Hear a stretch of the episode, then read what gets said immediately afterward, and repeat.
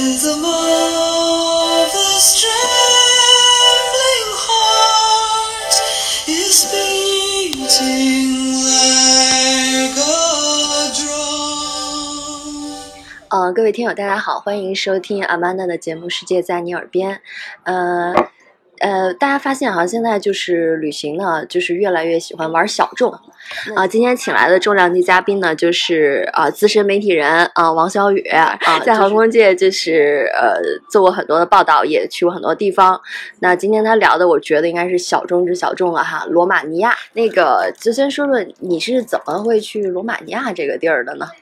呃，是实际上也是跟工作有关。一个是因为罗马尼亚有个地方，就啊、它的第二大城市叫克鲁日纳波卡，他们有一个今年五月份有一个叫狂欢节，类似于狂欢节和电影节这样一个综合性的一个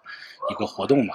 然后希望就是说，呃，就是有中国的媒体去报道，呃，那去之前你对罗马尼亚有什么了解吗？可能跟大多数人一样，就是关于政治方面就是齐奥塞斯库，关于传说方面就是吸血鬼的传说。啊，那说到吸血鬼了哈，那那这可能是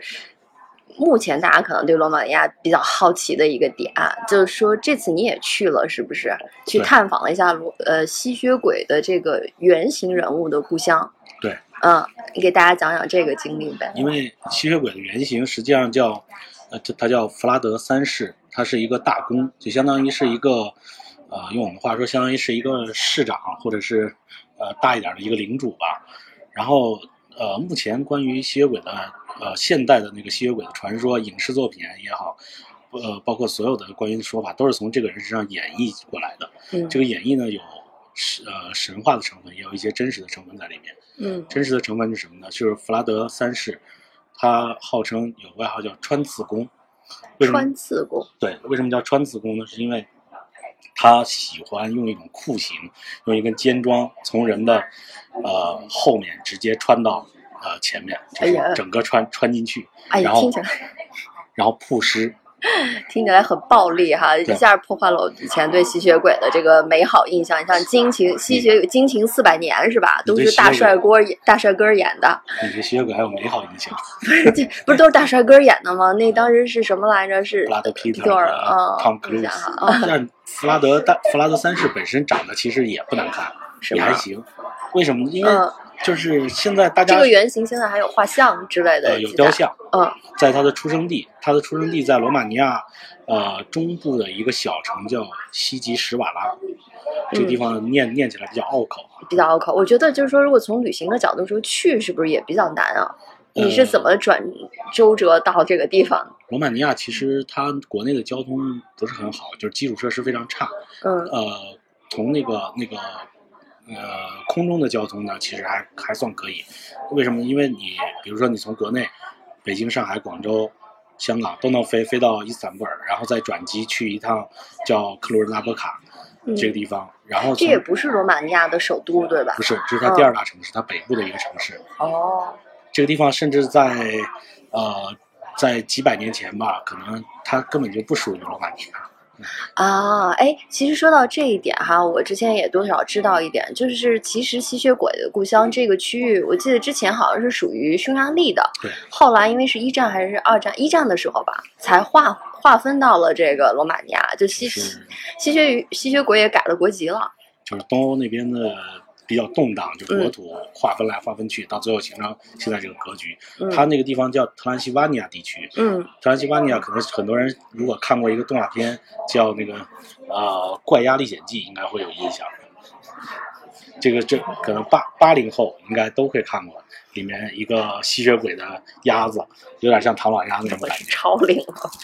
然后 啊，然后这这个特兰西瓦尼亚在那个动画片里面是叫一是一个城堡的名字，但实际上它是一片地区，就是克鲁人纳波卡所在的这个地区。嗯这个地方确实是跟匈牙利、跟德意志的关系都很密切，因为他很多人都是原来从萨克森那边过来的，实际上算是德国人，呃，就工所以他商业者，这块儿的就人员，包括语言、民族还都是混杂的。对，嗯非常杂。整个罗马尼亚的语言，呃，民族都挺混杂的。哦，然后这个克鲁人纳波卡，它是虽然不是罗马尼亚最大的城市吧，但是它还经济还算比较不错，嗯尤其是在那个电子信息产业这块儿。呃，然后它周边呢，就是说你你想去到一些呃北就是特拉西瓦尼亚周边的一些旅游的地方，都是需要从克罗尔纳布卡来坐车。嗯呃，最好的方式呢是什么？就是因为当当时去的时候，当地的旅游局的朋友接待说，说最好是坐汽车，不要坐火车，因为火车实在太慢了，他们自己都不爱坐。罗马尼亚的火车真的很慢。对对，我感觉东欧好多就是更方便的是坐这种大巴，嗯对，大巴、大巴比较方便，它每个城市之间有固定的班次。嗯呃，然后这个西吉施瓦拉是一个建在山顶的一个小城，它是实际上确切来说，放在中世纪的时候就是一个城堡。嗯，然后这个弗拉德三世就是很符合吸血鬼住的地方，对 嗯，弗拉德三世他就出生在这个城堡最中心的一个一栋大宅子里面。我去的时候，他是那个楼已经被整个被漆成了明黄色，然后呃周围一圈都有各种吸血鬼的印记，比如说什么。啊、探奇，还有吸血鬼餐厅，还有吸血鬼的那个那个，就是所谓的参观，就是吸血鬼之旅这样的，就把它嗯。被开发成各种旅游产品，你说探奇是什么？就是有点像鬼屋那种类型啊哦哦，探探险的意思哦，对，然后嗯，但是这些都是 就是现在人工重新去去去做的哈，因为嗯。这个人他他虽然叫别人管他叫吸血鬼，但实际上根本跟吸血鬼一点关系都没有。嗯就是一个比较恶劣的人，呃，呃，不，他其实在当地很受爱戴的，在市中心有一个他的雕像，就是一个头头像，嗯呃，雕的其实还挺好看的，胡子非常有型，我印象非常深刻。蓝天白云之下，他一个头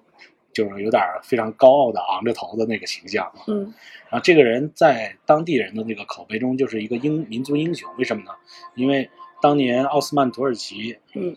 打到这个东欧的时候，他是带领这个当地的这个抗击奥斯曼帝国是非常的非常的就是说勇猛的作战，就包括说他那个穿刺，实际上中间很多的事迹也是因为给奥斯曼人穿刺，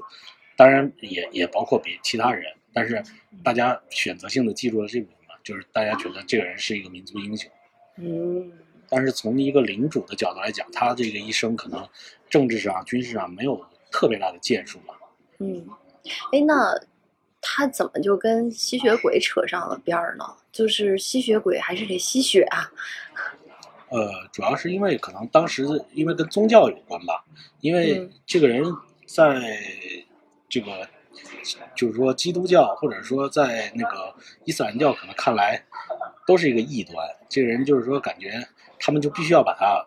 妖魔化，嗯。呃，再加上他自己本身确实有一些这样的，就是这种酷刑啊，这样的一些事情，就能让人发挥，就是说把他嗯。塑造成一个就是、就是呃非常恶魔的这种形象。就到到现在到现在为止所看到的吸血鬼，基本上都是那种惨白的脸、尖獠牙啊对。白天不出门，就是就是给人感觉很变态的一种形象，嗯或者说病态。嗯，哎，那就是你去了这个地方哈，给你印象最深的是什么？除了就是这些人工呃设计的这种探险的环节哈，是比如说这个人物原型还有一个老宅，或者是有一些过去历史上的东西存下来了。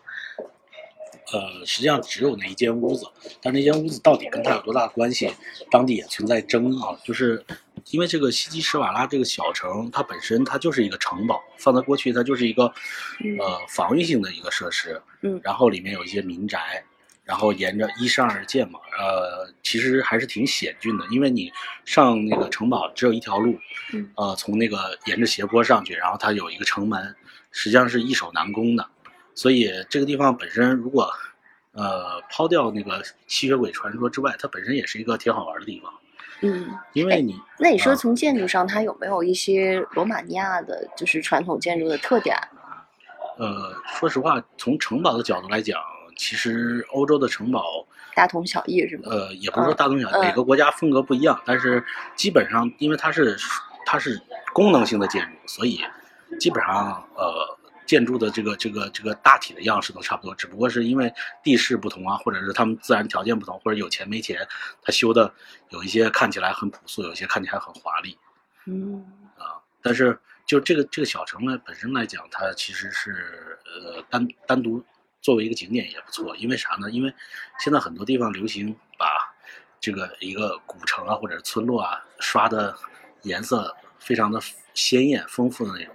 就我说的，除了那个吸血鬼老宅被漆成亮黄色以外，它那个整整个城中心一圈那个老建筑，实际上刷的都是那种非常明亮的色彩，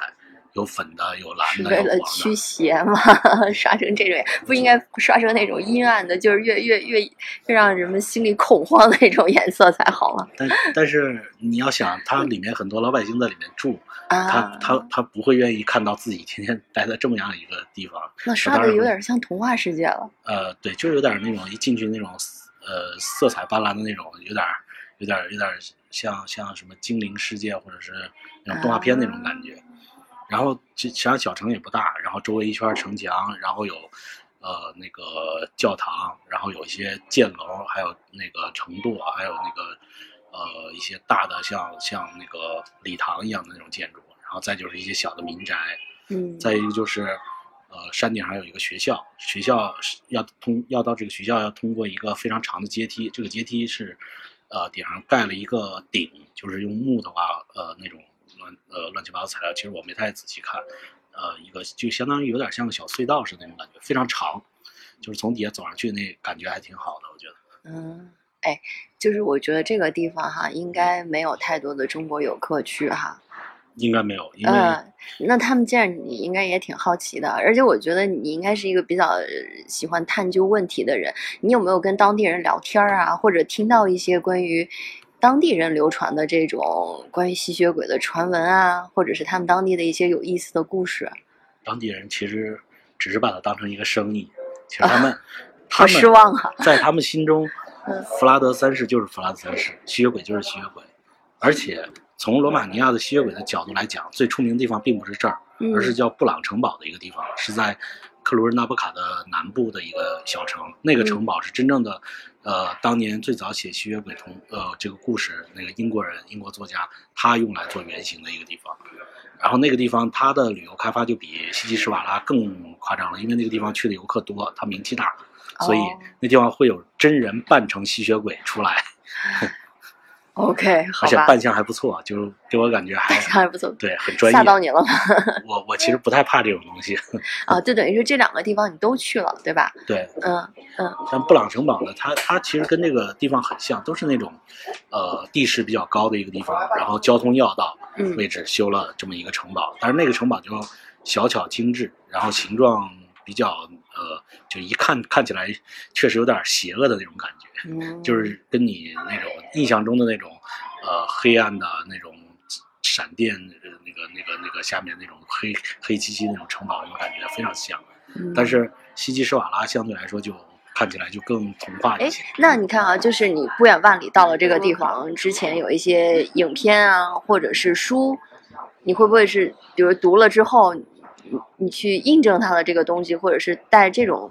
这种书的印象去去去体验它对？罗马尼亚其实就是可能我们我们父母那一代对罗马尼亚会有一些感情，因为嗯当时社会主义国家嘛，彼此之间关系都很好，然后再加上有很多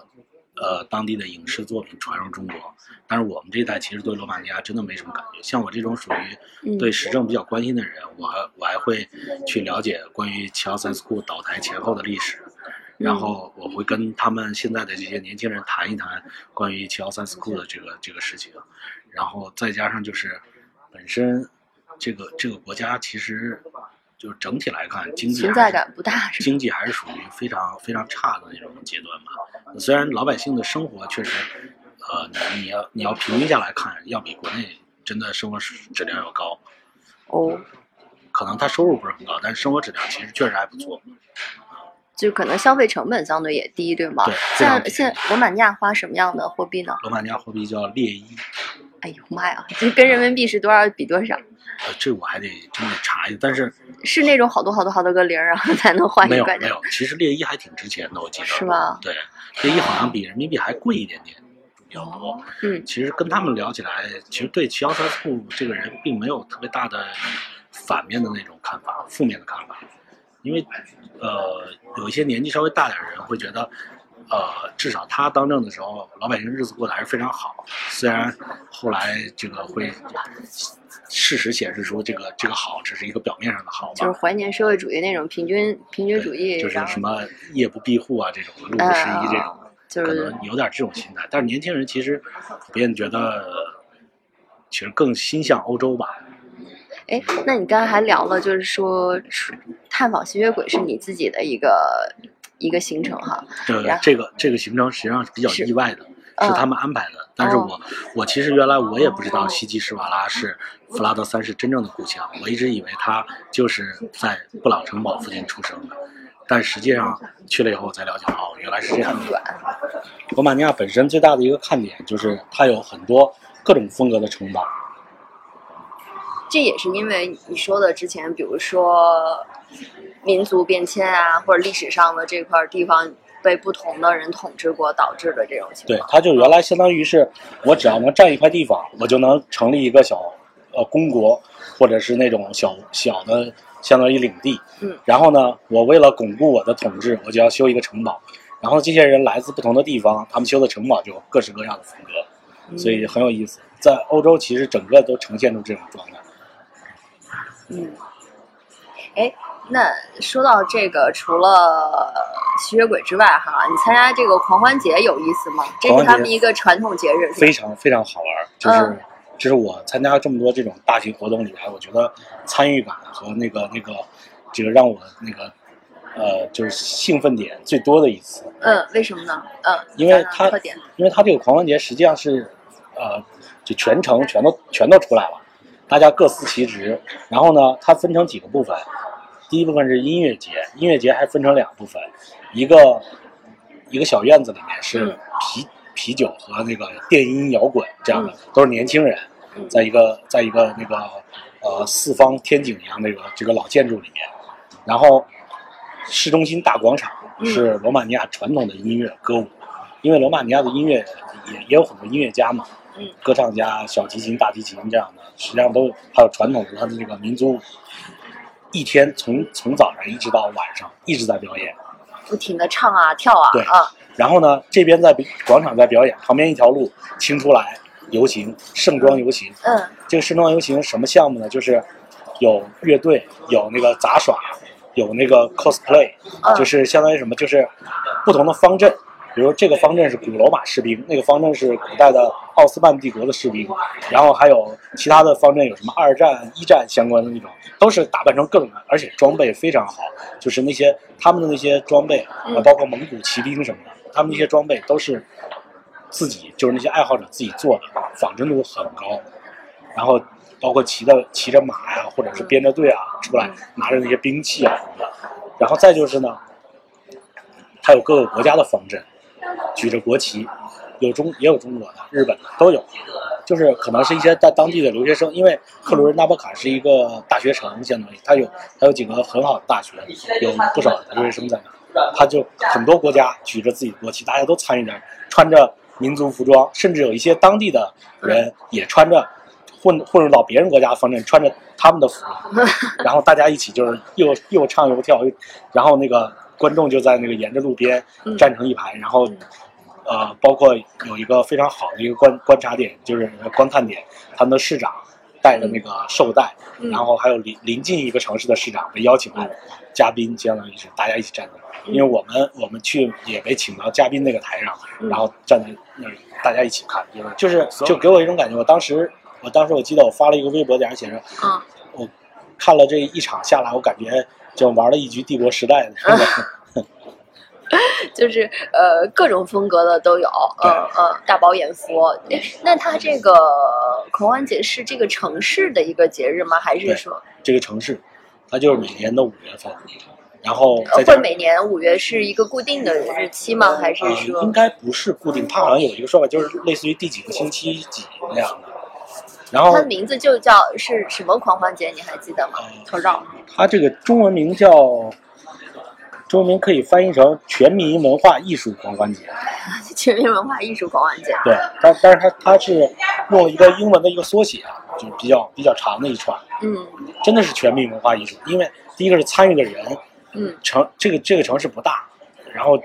我感觉感觉全程都都参与这是不是也有好多人慕名而来啊？因为它这个节日是不是名气还很大？然后周边有很多，有很多人是但吧？但是我觉得国外应该不是很了解，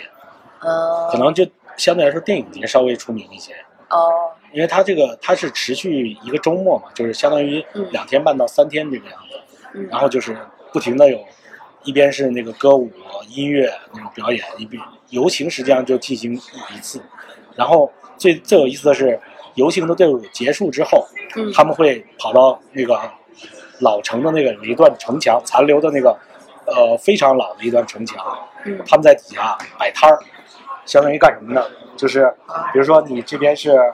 啊、波斯人，这边是罗马人，那边是蒙古人，嗯，再往那边是那个拜占庭人，然后每个人圈一块地，扎个帐篷营房，然后呢还有一些古古代的手工手工艺人。相当于什么呢？就是我，比如说我我在古代我是做首饰的，或者我是做木器的，我就会真正的原原汁原味的在那块儿给你搭来一个这个摊位，大家在在做这样的这个这个，就是说做商品卖啊也好，或者说给你展示它的技术也好，就是呃真的是还原，还原度非常高。就我感觉你要是没两下手艺，你还没办法对过这节了。肯定是必须是你是你是要有一些拿得出来的东西，你才能在那个地方登台。那个就是包括那些模仿那个古代的兵团士兵的也是，嗯他们会在那展示他们的盔甲、武器，嗯甚至现场搞那种就是比武那种，但是不是那种真的比武啊，有的是用那种木剑、木刀，有的就是穿上盔甲，但是点到为止那种方式，还有那种弓箭。嗯我第一次看到就是说，呃，古古代的这种弓箭啊，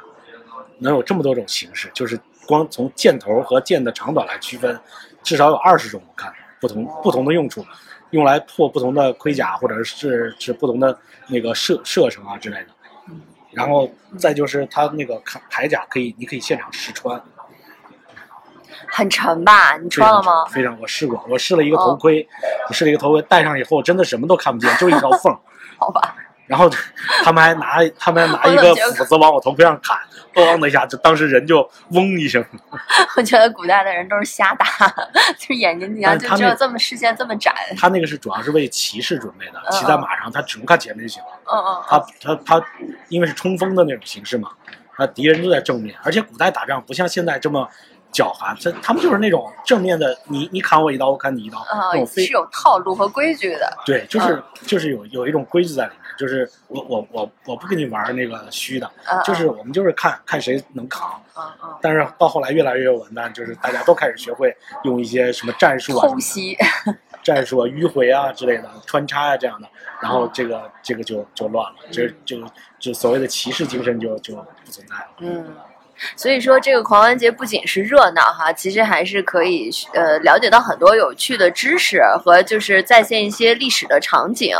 嗯，哎，你刚才也提到了那个电影节哈，这个电影节和狂欢节的时间是是相近一致的，是吗？电影节相当于是狂欢节的闭幕，哦，是这样的，对那就等于说每年都是有有一，次。他那个周末，嗯周末的晚上傍晚了，电影节开幕，然后有一个简短的开幕式，请来一些影人啊、导演啊之类的讲话，然后会放一部那个啊、放一些那个那个影片介绍，就是参展的影片。嗯。我就是在这个里面看了一部有关齐奥塞斯库的一个纪录片，其实拍的还是挺大胆的，就是在我们看来就是属于大逆不道那种，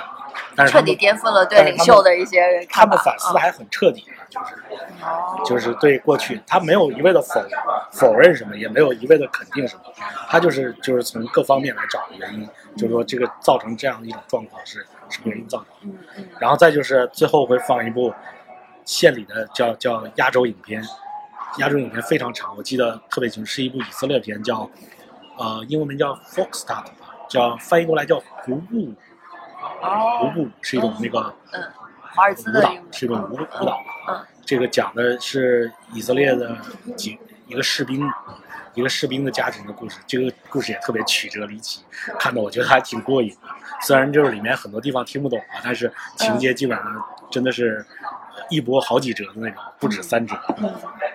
哎，所以你说的这个电影节哈，它其实是很有自己的一个文化特性的，呃，但是就是完全跟你的感觉完全跟那个像戛纳电影节那种不太一样，是吧？它不是一个比如说大家去看明星啊，或者是看秀啊，或者是这样一个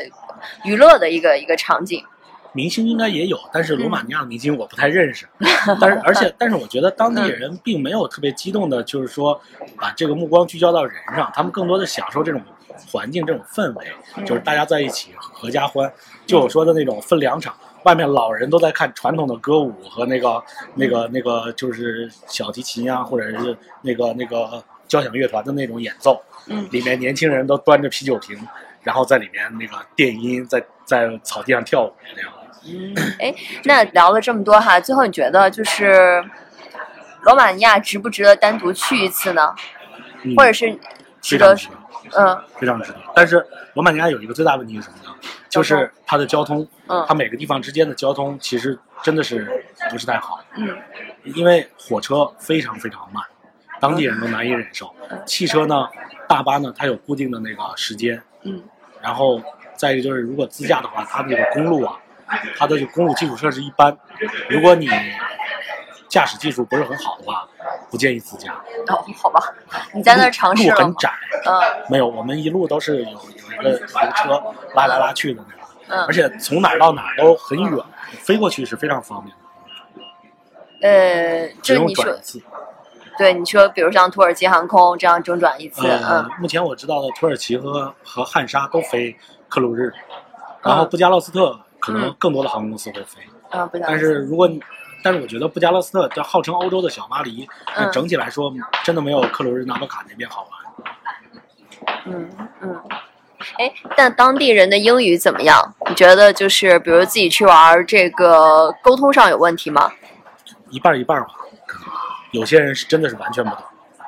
然后年纪偏大的人是吧？或者小地方，嗯呃越小的地方越懂英语的人越少，比如我们去我们去一些村子里面，有有一次去一个酒庄，在那个村子里面，那个那个路上遇到的人真的不太会说英文，但是但凡他是跟旅游业、窗口行业接触的那些，他都他都能说，嗯而且说的还还我觉得还不错。啊。对啊，呃，王小雨说这个吃的也不错哈，差点忘了聊那个罗马尼亚的美食，这个大家可能也不太知道哈，就是它有什么样的传统的这个特色餐吗？它其实跟啊、它它有肉类，肉类的做法呢，有点像东东欧普遍传统那种做法，就是大的肘子烧，但是它那种烧的方式呢，也有点像中国那种烧烧肉的那种方式，味道挺其实挺浓郁的，哦，而且肉对肉本身也很好。然后再就是它有一些传统的小吃呢，特别像那种融合了巴尔干地区，甚至包括俄罗斯地那那一带，包括东欧那种各种风格的。比如特别典型有一种叫酸菜叶包肉那种卷儿，嗯那个东西在土耳其也有类似的食品。所以你的意思也是因为它还是刚才讲的历史的原因哈，它因为是民族融合地，所以它的这种美食呢，其实也是汇集了百家的之长，哎，你就可以一饱口福，嗯而且是特拉西巴尼亚地区，它因为是历史上靠近匈牙利嘛，靠近那个呃德国那那那边，他的肘子肠是吗？对他的他的吃吃的东西其实跟那边是非常接近的。啊，然后再就是它呃物价真的很便宜，嗯，举个例子呢，比如说大概，比如说它嗯克鲁日最好的一个酒店，一天可能便宜的时候五百多块钱人民币，房间巨大，就是那种嗯，呃加起来能有九十平，我感觉哦哦，我们住的那个酒店，好好，那还是最好的了，嗯。就是它城里面最最高档的。嗯，那从王小雨的这个经历来看呢，就是好吃好玩的不少。那你如果想去感受这种特别有文化气氛呢，那可能就是在五月份去，正好赶上它的狂欢节，呃五月底狂欢节和这个电影节。嗯，那么还有呢，就是如果你对这个吸血鬼文化好奇，那你也可以之前去。看一些这个相关的书啊，或者是电影啊，然后真的去罗马尼亚一探究竟哈。呃，那今天呢，我们这个小众的地区，呃，小众目的地呢，罗马尼亚就聊到这儿。那谢谢王小雨啊。